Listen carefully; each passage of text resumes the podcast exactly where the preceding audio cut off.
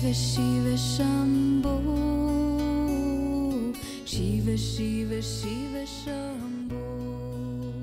Miren, ya empezó el 2016. Entonces el día de hoy voy a platicar para abrir boca de lo que va a venir en el futuro. Entonces yo voy a hacer una afirmación que resulta asombrosa, ¿no? Y esta afirmación es, hagamos que suceda el despertar espiritual de la humanidad en su conjunto. Hagamos que suceda.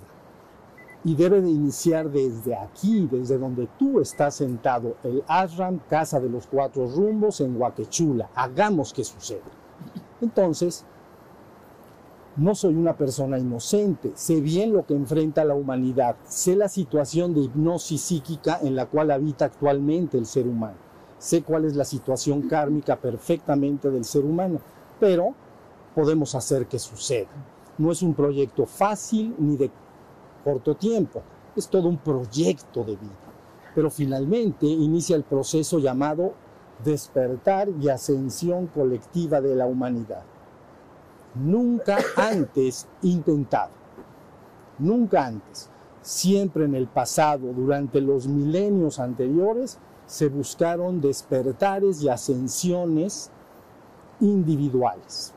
Y siempre se retiraba de la comunidad al interesado, se le daba la enseñanza y luego de que se le daba la enseñanza pasaba su propio proceso de despertar.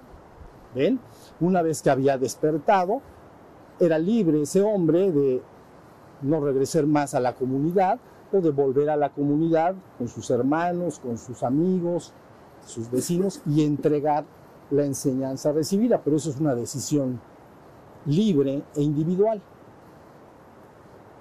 Pero así era como funcionaba. Y aquellos que regresaban son los grandes hombres que han guiado a la humanidad. Es decir, son los que han dado las grandes religiones, las, grandes escuelas de misterio, las grandes filosofías al mundo, ¿ya vieron? Pero eran técnicamente sacados de la comunidad. Bueno, por decisión propia, pues. Así es como funcionaba. Pero ahora vamos a buscar un proceso que llamamos inverso, porque los tiempos son llegados. Entonces, se busca que se enseñe, en vez de sacar al individuo, fíjense muy bien, porque es importantísimo, en vez de sacar al individuo y llevártelo a la soledad de grupos de misterio y gente que vivía en los bosques ¿no? o en monasterios, tomas esa enseñanza y la metes de lleno y plano a la humanidad. Entonces, eso es el intento que vamos a hacer. Por eso digo, hagamos que suceda. ¿no? Las gentes a veces tienen muchos sueños en su vida. He hablado con muchos hombres en, la, vida y escucho sus sueños, pero entre el sueño original y que se haga una realidad hay, un, hay una cantidad de trabajo y esfuerzo y compromiso y voluntad extraordinario. ¿Sí se entiende? Esto no debe ser un sueño estéril. Un sueño estéril me gustaría que todos estuviéramos ascendidos en el reino de la luz. Bueno, a mí también me gustaría, pero ¿qué es lo que vamos a hacer para que eso suceda? ¿No?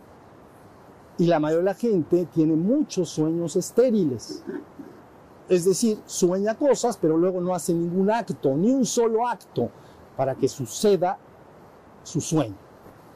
Bueno, pues este que les estoy compartiendo es el sueño de los sueños, es el máximo sueño. A veces le llaman el sueño de la redención colectiva de la humanidad, el sueño de la ascensión colectiva de la humanidad. Y por eso hay maestros que han dicho, levantemos las carpas y reanudemos el camino a casa. Ha llegado el momento. Levantemos las carpas y reanudemos el camino de regreso a casa. Es un gran, gran sueño y que la humanidad normalmente vive ausente de él, pero ahora se va a enterar y cada vez se va a enterar más. Y nosotros podemos, podemos hacer que eso empiece a suceder real y eficientemente desde acá, Casa de los Cuatro Rumbos. El ashram que está en Huaquechula, ahorita hablaré de otra cosa. ¿Sí? Pero fíjense, si ustedes verdaderamente, como alguien preguntaba sentada en un lugar donde estás tú, preguntaba en algún satsang pasado y entonces dijo, ¿Cómo podemos hacer que esto llegue a los demás? Bueno, entonces debes de contestar dos preguntas vitales. Una, fíjense muy bien, una, ¿cómo puedo lograr verdaderamente mi despertar espiritual? No hablar tanto del despertar y que el despertar y que el despertar. ¿Cómo puedo verdaderamente lograr mi propio despertar espiritual? Bueno, entonces estábamos diciendo, tenemos que, para colaborar con un proyecto como, este del que yo estoy hablando, con este gran sueño, es el sueño de los sueños, y que se le llama comúnmente, les he dicho hace un momento, la redención colectiva de la humanidad. Redención, recuerden siempre, viene de redimere, rescatar, pero no es rescatar, es retomar. ¿No? Porque es emere, es una palabra latina, ya la conocen ustedes, quiere decir tomar. Esto es emere. Esto está ahí, ya lo vieron. Y entonces, si yo lo tomo, se llama emere, es decir, tomar. Re, retomar, retomar nuevamente. Entonces se comprende que el ser humano, en la experiencia que tiene actualmente en el mundo, está en una situación específica que a veces mitológicamente se le llama expulsado del reino, pero es una mitología nada más. La experiencia era necesaria y legítima, pero entonces llega el momento en que una vez que la experiencia se lleva a cabo, entonces tienes que hacer un acto de redimer, redención. Retomas a esa humanidad, a la conciencia que actualmente con lo que ustedes llaman ser humano, no es más que una corriente de conciencia que se manifiesta en muchos individuos. Entonces esa corriente la reorientas en sentido ascendente de regreso al propio ser y entonces lo asciendes de regreso a regiones elevadas y espirituales de ser. Eso se llama acto de redención colectiva. Y a veces le llaman fin del tiempo. ¿Ok? Entre que se empieza el esfuerzo y se culmina el esfuerzo, se da simplemente un número de años en las diversas tradiciones llamado el milenio, para no discutir demasiado si es un proyecto corto o largo, el milenio, o sea, como mil años, pues. Entonces, durante mil años se da la enseñanza, se explica debidamente lo que implica, y entonces la conciencia empieza su proceso de reorientación, porque primero se le orientó hacia el mundo, se le orientó hacia la, llamen ustedes, conquista del mundo porque la conquista del mundo implicaba el desarrollo de la mente, ¿no? Y gracias a, esa, a ese empujar la conciencia humana hacia el mundo, entonces es que han nacido todas las civilizaciones del mundo y en el proceso se ha desarrollado esa mente humana y te ha separado decididamente del reino animal. ¿Estamos? Ahora eres un animal pero distinguiéndote del reino animal completo en que tienes una mente, hay una mente desarrollada, ¿no? Pero ¿cómo se desarrolló esa mente? Lógico, tenías el vehículo, que es el cerebro, lógicamente, pero a base de buscar la super o sobrevivencia del medio, sobrevivir en el medio en el que estás. Y además el acto de crear cultura, es decir, el arte, la filosofía, la ciencia, la religión, la espiritualidad. Se va creando cultura, entonces esa mente se va desarrollando. Bueno, pero llega un momento entonces que esa conciencia no se detiene, puedes ahora reorientarla en sentido ascendente, porque ya se desarrolló la mente que se quería, ¿no? Suficientemente. Entonces ahora esa corriente llamada la humanidad la reorientas, le das un nuevo paradigma, un nuevo objetivo alcanzar, un nuevo sueño que debe lograr. Y entonces se le dice, hay ahí las carpas, recógelas, vamos a casa. ¿Ok? Y entonces eso se llama el retorno al origen, o le llaman el retorno al paraíso perdido. Porque así se explica en las mitologías para que la gente lo entienda. ¿no? Está el hombre en una situación, entra la experiencia que llamamos humana, entra esa corriente de vida a manifestarse en este plano que llamamos físico y entonces ahora llega el momento en que puedes reorientar esa conciencia y llevártela de regreso a casa. Si estamos, hasta ahí va la cosa. Pero entonces debes de preguntar dos cosas. Uno, decía yo, ¿qué debo hacer para lograr mi propio despertar espiritual? Primera pregunta. Y segunda pregunta, ¿cómo puedo colaborar con el despertar espiritual de la humanidad en su conjunto? Hoy simplemente voy a platicar un poco de esas dos y vamos a estar durante los satsangs que tengamos encuentros acá, ir profundizando esto. ¿Sí se entiende? Entonces, mira, vamos a la primera pregunta. ¿Cómo puedo verdaderamente lograr mi despertar espiritual? Verdaderamente. Ya sabemos que el despertar espiritual es prender la luz de la conciencia, eso está suficientemente explicado. Pero ¿por qué si está explicado las personas no pueden hacerlo? Entonces, para facilitar que las personas puedan, para que el cerebro verdaderamente ustedes entenderían se prenda al nivel de poder mantener ese estado despierto, entonces las tradiciones espirituales, místicas y de misterio en el mundo han diseñado todas las prácticas de fuego. Fíjense muy bien. Práctica de fuego quiere decir que el ser humano se somete a ciertas prácticas para ir levantando en su interior de su organismo lo que llamamos el fuego interno. Fíjense muy bien. Levantar entonces o activar o aumentar el fuego interno dentro del organismo. Pero esto no es un asunto metafórico, es un asunto mucho, mucho, muy real. ¿Ok? Entonces, aumentar el fuego sagrado dentro de uno mismo, ya lo hemos platicado en prácticas anteriores. Vamos a hablar a grandes rasgos de dos fuegos. Uno es el fuego ascendente de la base hacia arriba, que a veces llamamos, para darle un nombre, el fuego de la madre, localizado en la base del tronco, está en todas las células, pero vamos a decir que está mayormente concentrada en la base del tronco. Entonces, ese fuego en el ser humano común y corriente siempre está destinado a la procreación de la especie, a generar la especie, a tener hijos, y esos hijos, otros hijos y otros hijos y otros hijos. Entonces, ese fuego, creador esencialmente hablando, está manifestando a los hijos de los hijos de los hijos para que la conciencia llamada ser humano se siga manifestando en los miembros posteriores, pero es la misma corriente humana. Entonces, lo que sucede es que tienes que hacer un proceso llamado inverso, en vez de generar hacia afuera, regenerar. Regenerar es que inviertes el flujo de esa energía en sentido ascendente y entonces empieza ese fuego. Imagínate afuera, crea un hijo, una, bebé como ella. Crea un, ¿saben lo que es eso? Es una cosa extraordinaria. Pues ese mismo fuego resulta que lo empiezas a canalizar hacia arriba. Y entonces resulta que al entrar dentro de tu sistema nervioso y del sutil y del muy sutil, empieza a activar todo el sistema de glándulas endócrinas, todo el sistema de nervios y de plexos nerviosos, y que sutilmente le llaman chakras y cosas por el estilo, y entonces finalmente ese fuego empieza a prender y a activarte completamente. Entra en la cabeza, ¿no? Y empieza una muy literal transformación. Entonces, si un hombre común y corriente, nacido de padre y madre sin hacer nada, tiene una conciencia y una percepción, una inteligencia de las cosas de este tamaño, conforme aumenta el fuego, se vuelve verdaderamente.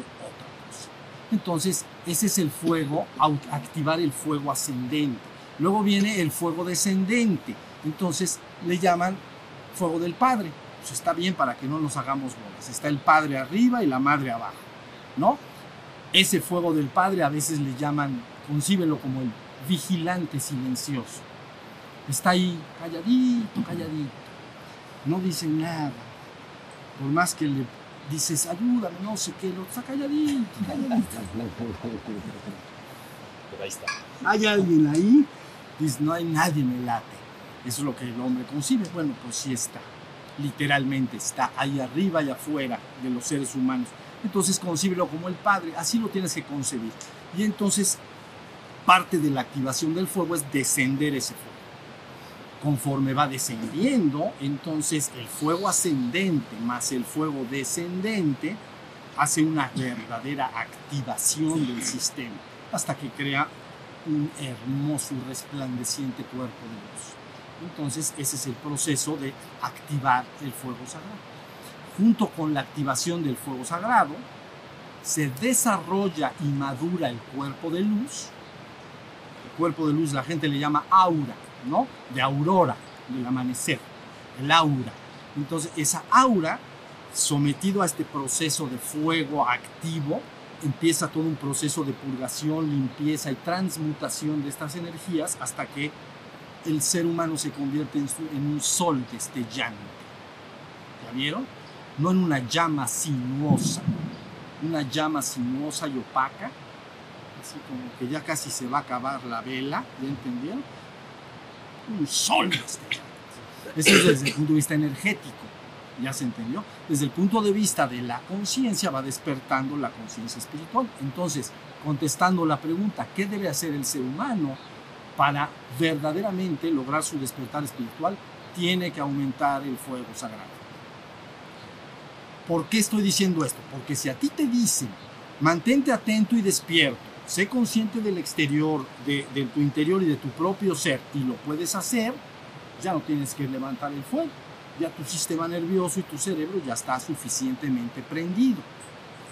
Pero en caso de que no, al, al discípulo le cuesta mucho trabajo. ¿Ya vieron? Porque las partes involucradas con la emoción y con el pensamiento están muy activas y las otras partes de la atención y la conciencia están apagadas en el cerebro, vamos a llamar. Entonces hay que prender. ¿Sí se entiende? Ahora, para ese fin es que se desarrolló o desarrollé, tomado de mi abuelo espiritual, ¿ok? Mi padre espiritual es mi maestro, mi maestro Pedro se llamaba, entonces él me dio a mí unos cursos al inicio de mi, de mi proceso, a los 21 años lo conocí, y entonces me dio ciertas prácticas para activar el fuego. Tanto las prácticas de respiración como las prácticas de transmutación de la energía. Entonces, derivado de esto y algunos otros conocimientos, diseñé ese curso que ustedes conocen y que se llama el Yeya, le decimos cariñosamente. Yoga de la energía y yoga de la atención. ¿Todos conocen acá eso? Bien. Si tienes el libro, ese es tu. Y si no lo tienes, en la página de Shiva Shambho hay un apartadito que dice el despertar, se abre el menú, dice herramientas para el despertar, se abre otro menú y ahí dice libro, el yoga de la energía y el yoga de la atención y video, ya que lo filmó Ana, mi vida es la artista. Ana, digo Ana, eh, video, el yoga de la energía y el yoga de la atención. Ciencia de la física mental. Es su origen, es la ciencia de la física mental. Este conocimiento de, lo digo rápidamente, no, no viene tanto al caso, pero este conocimiento viene originalmente del Tíbet. Estas respiraciones y estos ejercicios de transmutación vienen del Tíbet porque él, ya dije mi padre espiritual, pero mi abuelo espiritual, que fue el padre de mi, de mi padre, entonces era un señor inglés que viajó al Tíbet y adquirió este conocimiento y este, estas prácticas, ya se entendió, para activar el fuego. Cuando sale del Tíbet, quería regresar entonces a su lugar de origen, que era Inglaterra, él era inglés. Pero entonces su maestro le dice, "Ah, lo que está in es América. Entonces, le así le dice, ¿no? In y out. Entonces, lo que va a estar in va a ser América, ya de plano, la verdad. Entonces, vete a América, no andes dando tantas vueltas. Entonces se va a América y se va a un valle que se llama Yucca Valley, ¿no? Está por Los Ángeles, California. California. Ahorita les voy a hablar de eso, también es bien importante para nosotros. Pero bueno, él se va a California, Yucca Valley, se mete a vivir a una cueva donde son los indios originales que vivían ahí, ¿no? El pueblo Canela, que se llama. Y entonces él empieza a hacer estas prácticas, da la enseñanza, muchos años, y luego entonces mi maestro, jovencito, tengo entendido que 14 o 16 años me dijo alguna vez, se fue a ese lugar y tomó la enseñanza. Entonces la trajo a Mexicalpan de las Tumbas. Entonces, para que vean cómo están las cosas bien atadas. Ustedes piensan que todo es casual. Nada es casual. Todo está bien causal. Y que se viene para Mexicalpan de las Tumbas. Pero entonces, y dio esa enseñanza 50 años en la Ciudad de México. ¿No? Entonces, resulta que una, mujer de aquí de Puebla, seguramente ya muerta, ¿no? Todas mis compañeras discípulas, yo era, yo tenía 21 años y, las, y ellas tenían así como yo ahorita, sus pelos blancos. Entonces resulta que esta mujer la invitó otra mujer amiga y se fue al curso y le dijo, maestro, vaya usted a Puebla. Entonces, que viene a dar a Puebla. Tampoco es casual. Y entonces viene a Puebla y entonces da la enseñanza. Y, y yo fui discípulo de él hasta de los 21 años hasta que murió. ¿no? Unos días antes de morir estuve con él en su casa y me dijo, debes saber que los hombres nacen, viven, eso fue lo último que me dijo. Los hombres nacen, viven y mueren en la más terrible oscuridad. Nosotros estamos trayendo una enseñanza para que los hombres dejen de sufrir. Eso fue lo que me dijo. Y aquí nos tienes después de, eso hasta 40 años. Yo voy a cumplir 60, 21 a 60, 40 años. Bueno, pero ¿por qué estamos en esto? Ah, entonces, esta práctica del yeya, el yoga de la energía, el yoga de la atención, es una práctica muy buena, muy equilibrada para empezar a que ustedes levanten el fuego, tanto ustedes que están acá como los que estén viendo, porque cada vez más gente se está comunicando y tenemos noticias a través de los audios y videos que se suben, se comunican de todas partes. Entonces la gente que está viendo este video tendría que empezar a hacer su práctica del yeya. ¿Ok? Ahora, hay gente que dice, es que yo ya tengo práctica espiritual, por ejemplo, ya hago kundalini yoga, o hago asanas, o hago pranayama, o algunas prácticas de, este, de las tradiciones importantes del mundo. ¿Qué sugiero en este caso? Porque dices, ya estás haciendo una práctica, bueno, lo que yo sugiero es que te metas a la página La Universidad de Místico Sofía y ahí veas las gráficas que hay. Y en esas gráficas vas a ver en cada tradición espiritual cuáles son las prácticas, digamos, clásicas de esas tradiciones espirituales. Esto es importante porque entiendan que lo que está ahí puesto son prácticas que han sobrevivido miles de años.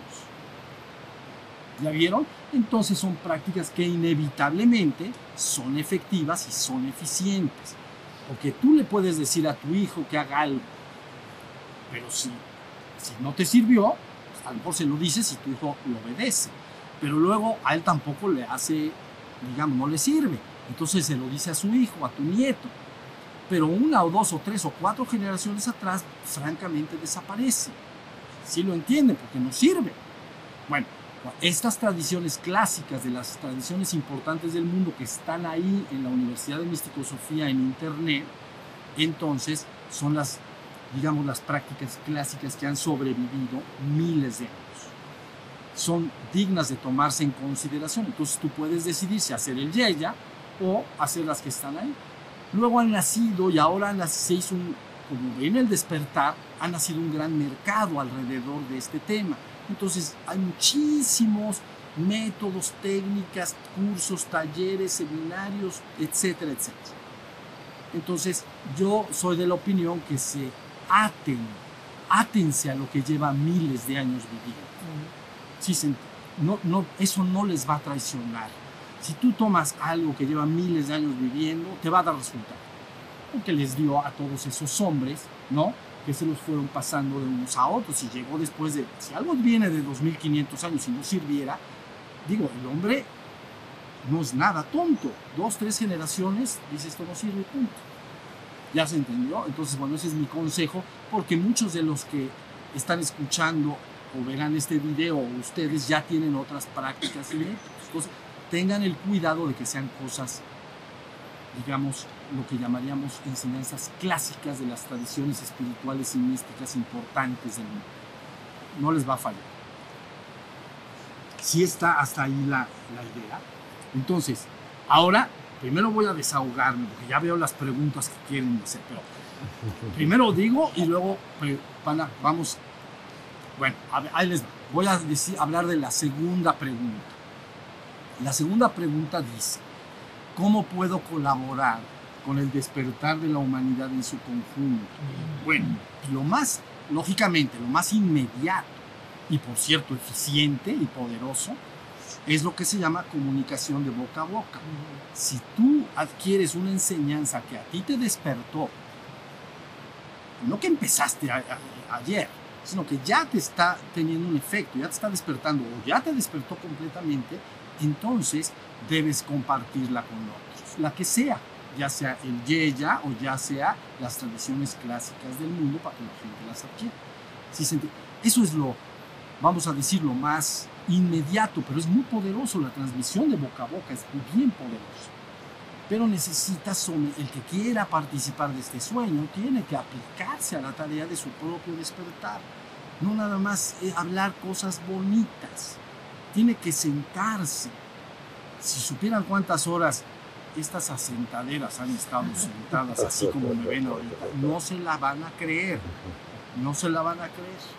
Entonces, mejor no les digo. Pero son, muchísimas horas. No hago más que estar sentados. Pero bueno, entonces, ahí tiene. Primero, transmisión de boca a boca a los seres queridos, a la gente ¿no? que- cercana a mí, pero aquello que a ti te dio resultado. No que está de moda, no que se vende, no que la... Porque yo estoy cansado de las modas, ¿entienden? La verdad es que tendríamos todos que estar vestidos de atuendo ya y no seguir modas ni tendencias ni nada, porque son bien poderosas e involucran a las gentes en corrientes de comportamiento que luego no sirven. En cambio, estas tradiciones importantes siempre servirán.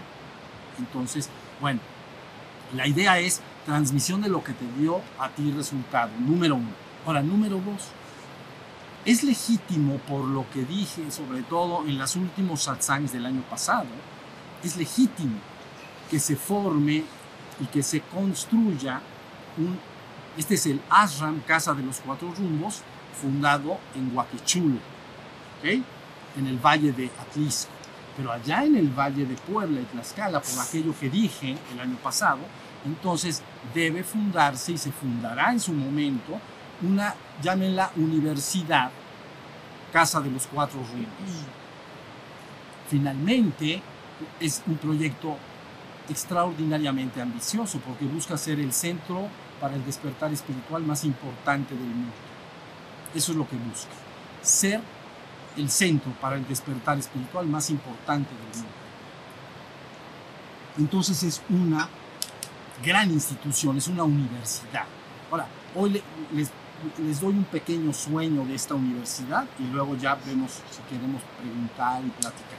Miren, imagínense ustedes la Universidad de las Américas. Todos lo conocen acá, casi todos, ¿no? Todos. Bueno, la Universidad de las Américas está en Cholula, precisamente. Una- era una laguna, ¿entienden? Donde está fundada, era una laguna, donde se hicieron o llevaron a cabo los primeros asentamientos de los pobladores en Cholula hace 4.000 años. Entonces, esa laguna, pues ya ahorita es la universidad. Pero para que ustedes ubiquen a qué me refiero con Universidad Casa de los Cuatro Rumbos. La Universidad de las Américas tiene un espacio, el campus central, quitando las casas, digamos, el campus central, todo lo que ustedes llaman la, la Universidad de las Américas, tiene alrededor de unas 12 o 13 hectáreas. ¿Ok? Bueno, la Universidad Casa de los Cuatro Rumbos está perfilada para tener 16 hectáreas. ¿Sí? Es, en su parte central debe de medir 400 por 400. Ahorita voy a explicar un poquito de esto. 400 metros por 400. Entonces, esta universidad, luego hablaré de lo académico, ahorita voy a hablar de, del lugar, vamos a decir, ¿no? Entonces, 400 por 400 metros. Y dice, ustedes dicen, ¿en qué está basado este proyecto? ¿Cuál es su justificación y legitimación? ¿Por qué es así? Bueno, está tomado originalmente de Teotihuacán, ¿no? Entonces, Teotihuacán, ustedes conocen, tiene una calzada que se llama la calzada de los muertos, ¿no?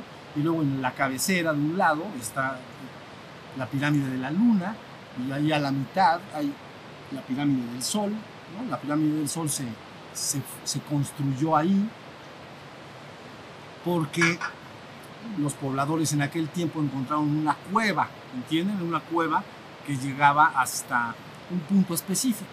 Y entonces a donde llegaba, ahí trazaron la pirámide. que partía de la mitología de Chicomostoc, ¿no? Eh, el lugar de las siete cuevas, ¿no? de, los venidos de Aztlán, etc.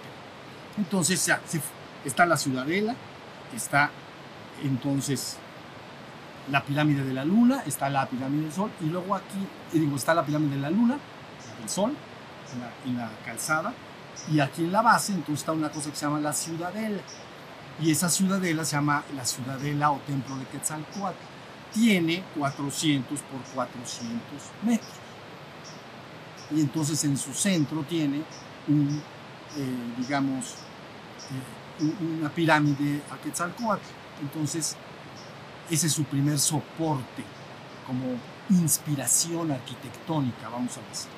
Pero luego cuando te mueves a México Tenochtitlan, ¿no? Teotihuacán, ustedes saben, vivió del año 100 o 0 al año 700, 800, ¿no? Del 0, para que no hacernos bolas, del 0 al 800 o 900. Estuvo viva la ciudad de Teotihuacán, ¿no? Donde nació el quinto sol. Entonces, luego entonces, México Tenochtitlan, pues estamos hablando de 1100 y tantos, 1200 a 1300, de 1300 a 1500. Y entonces, ¿se acuerdan lo que descubrieron? ¿No? El templo mayor, si están enterados. Es el recinto sagrado de la hermoso ciudad isla México Tenochtitlan. Una ciudad isla, ¿no? Que se conectaba a los cuatro rumbos por las calzadas, ¿no? Y entonces en el centro tenía un centro, vamos a decir, eh, ceremonial. Y medía cuánto?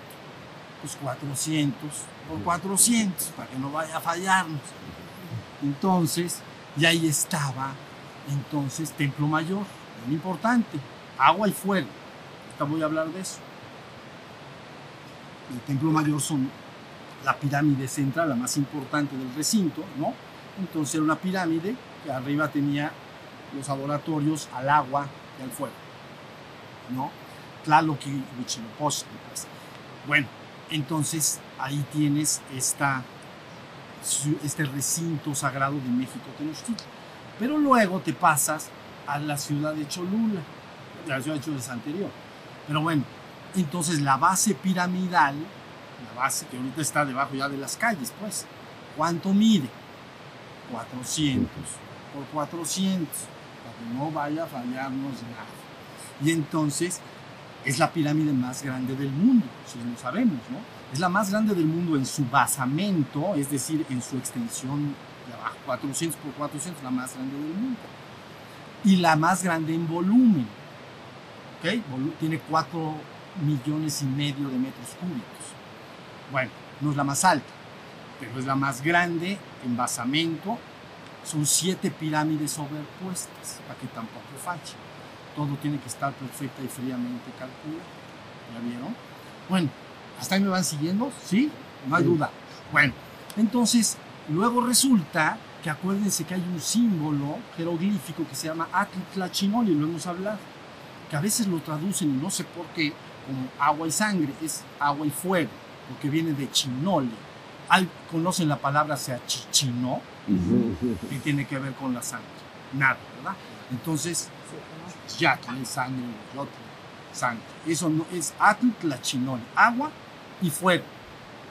Y ese, ese jeroglífico entonces resulta que era el símbolo de la transmutación del ser humano de regreso a la divinidad.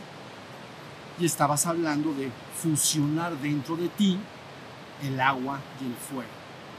¿no? Entonces, en la base del tronco se, ha- se hacía el acto sexual, vamos a decir, la transmutación sexual, para que la energía se fusionara y entonces la persona pudiera realizar. Era el símbolo en Mesoamérica más importante sobre el despertar y la, el regreso del ser humano hacia la divinidad.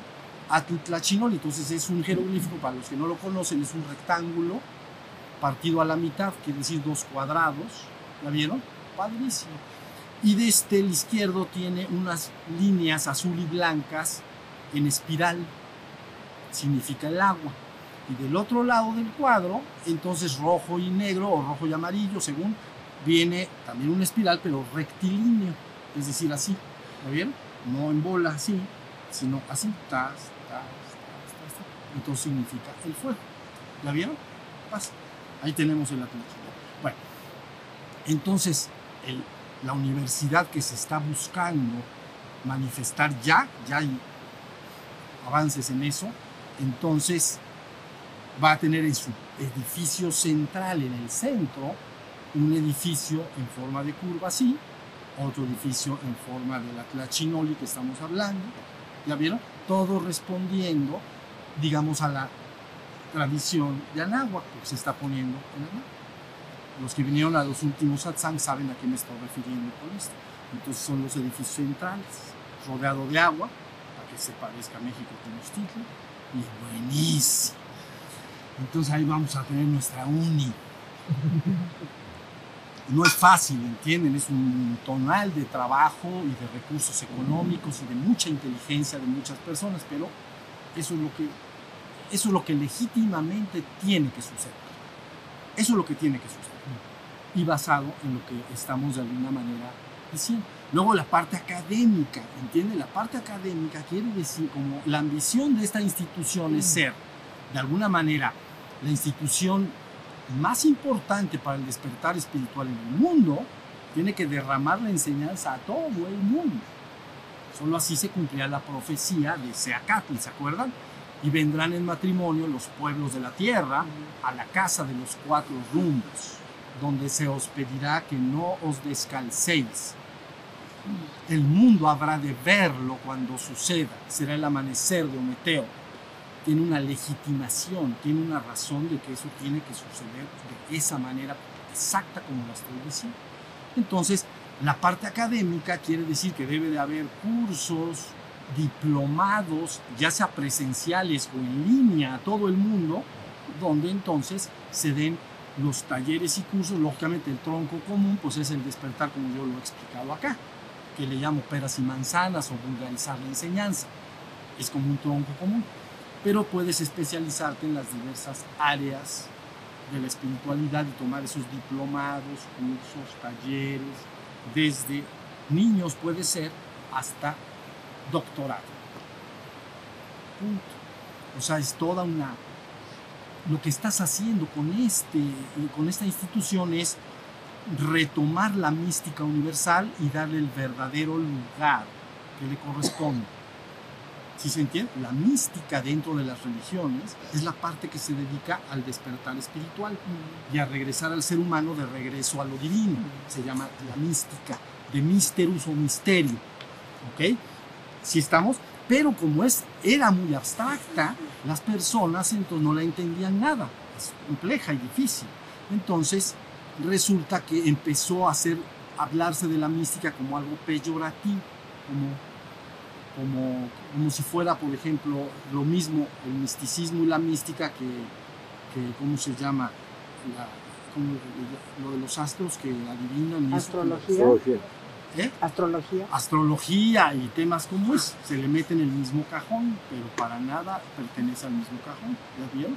La mística es la parte más seria y formal, no entendida hasta ahora.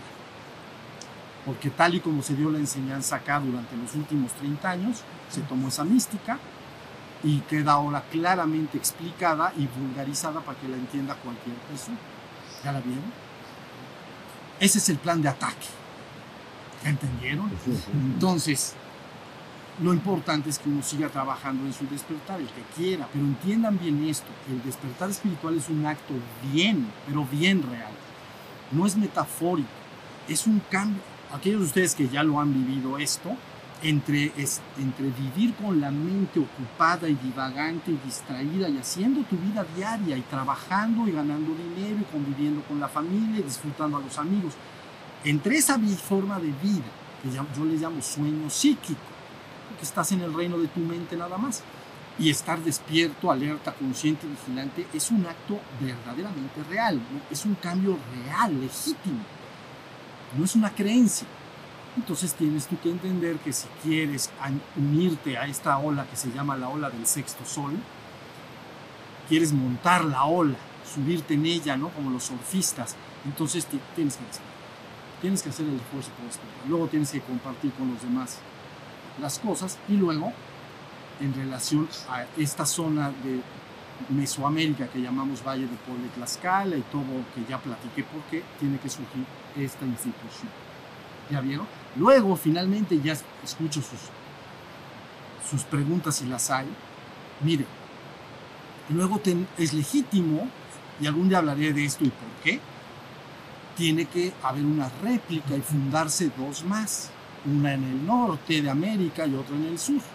Entonces en el norte tiene que fundarse en California. ¿Ya vieron? En California. Entonces hay una razón profunda de la cual no voy a hablar en este momento, pero tiene que ser en California.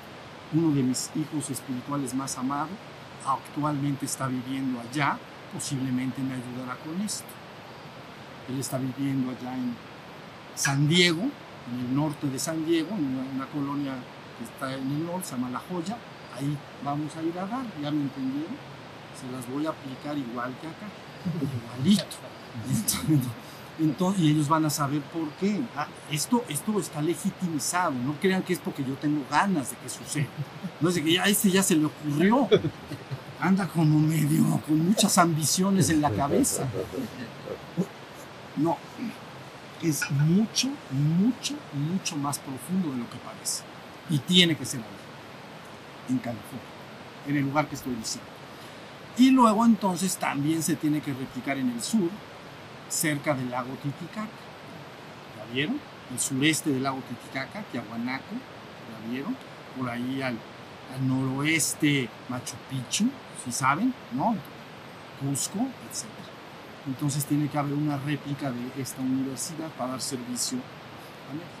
Y de ahí pues, ya no sabemos para dónde que vaya a seguir sucediendo. Si estamos.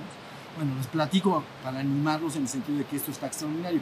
No hay que volarse mucho, pero hay que decir, yo si me quiero, quiero pertenecer a este proceso, les voy a decir una cosa que se llama corriente de vida y ya. Corriente de vida quiere decir que tú todos los días con tus actos, tienes tres tipos de actos, ya lo hemos platicado. Solo tienes tres y no puedes hacer ningún otro acto. Mental, verbal o corporal. No puedes hacer otro acto. Haces actos durante el día mentales, cuando piensas y sientes, cuando imaginas. Haces actos verbales, cuando te comunicas con un semejante. Y haces actos corporales, cuando caminas, te mueves o trabajas o haces lo que sea. Entonces, la suma de tus actos crean una cosa que llamamos en la enseñanza corriente de vida. ¿Ya vieron? Y la corriente de vida va por un curso. Entonces tú no debes, la gente a veces se acerca a mí y me dice, gente mayor, es que yo ya me voy a morir y, y ya no va a dar tiempo de despertar. ¿Quién dice eso? Lo importante es tu corriente de vida. Si tu corriente de vida va por ese camino, ¿entiendes? El mañana seguirás por ese camino. Si agarras otra corriente de vida, irás por otro camino. ¿Entienden lo que esto quiere decir? El asunto es que actualmente la inmensa mayoría de los seres humanos ha sido enseñada para que todos sus actos mentales, verbales y corporales solo se relacionen con cosas y asuntos del mundo. Entonces tu corriente de vida está en el mundo no puedes salir del mundo porque tú estás construyendo el mañana en el mundo. No puedes salir del mundo, te mueras o no te mueras. ¿Ya se entendió? Tienes que crear una corriente de vida, en este caso relacionado con el despertar espiritual y la ascensión colectiva. Bueno, tu ascensión individual y colectiva. Pues tu espíritu y tus actos se unen a esa gran corriente de vida, a la que hay muchísimas gentes que se van a empezar a unir cada vez más mucho va a ser destruido, pero mucho va a ir por ese camino hacia el despertar. ¿Ya estamos? Entonces lo importante es que tú construyas una corriente de vida, que tus actos diarios, sea que te sientas, haces tus prácticas, meditas, lees, piensas en esto, entonces ya está la corriente. La gente dice, ¿y, y cuando me muera qué me va a pasar? Nada, vas a seguir haciendo lo mismo. Porque es la corriente de vida, es lo que... ¿Qué vas a hacer mañana? A ver, yo, alguien dice, yo soy doctor y yo opero las anginas, a eso me dedico. Bueno, ¿qué va a hacer mañana? Seguro eso. Ni modo que haga un plano arquitectónico. Su corriente de vida lo obliga a que mañana haga lo mismo. tendría él que generar una corriente de vida paralela y estudiar arquitectura. Y entonces sí, después de generar mucha corriente de vida a favor de eso nuevo, haría lo nuevo. ¿Sí se entendió? Entonces ya puede hacer el plan. ¿Está claro lo que estamos diciendo? ¿Sí? Bueno, esto nada más fue para abrir el año y darme a entender un poquito. Deben ser pacientes conmigo, pero sépanlo, yo sí me doy a entender. Sí me doy a entender. Puedo tardar más o menos, pero yo me doy a entender. Entonces sean pacientes porque cada vez me voy a dar a entender más de lo que va a venir en el futuro. Y está extraordinario. Súmense a esa corriente de vida y regresemos a vida. Punto. Anímense. Es real, es totalmente real y no le vas a tener que creer a nadie. Porque tu propio proceso de despertar lo vas a verificar en ti. ¿Ya viste? No seguirás a un tercero. Qué cosa tan lastimosa estar siguiendo a un tercero como un líder. ¿Para qué quieren seguir a un líder afuera y seguirlo a él? No. Tengo yo que verificar que lo que él me está diciendo es cierto. Si lo verifico, entonces eso sí, eso sí lo voy verificando día a día. ¿Ya entiendes? Entonces tu marcha no es creer en nadie. Simplemente lo vas corroborando en tu propia vida, con tus propios tu propio proceso de despertar. Y cuando yo vayamos viendo lo que es el fuego sagrado y lo que, las operaciones que hace dentro del cuerpo, ustedes van a decir, sí, eso ya me pasó, esto sí, esto no. Entonces no lo tienes que creer. ¿Sí estamos?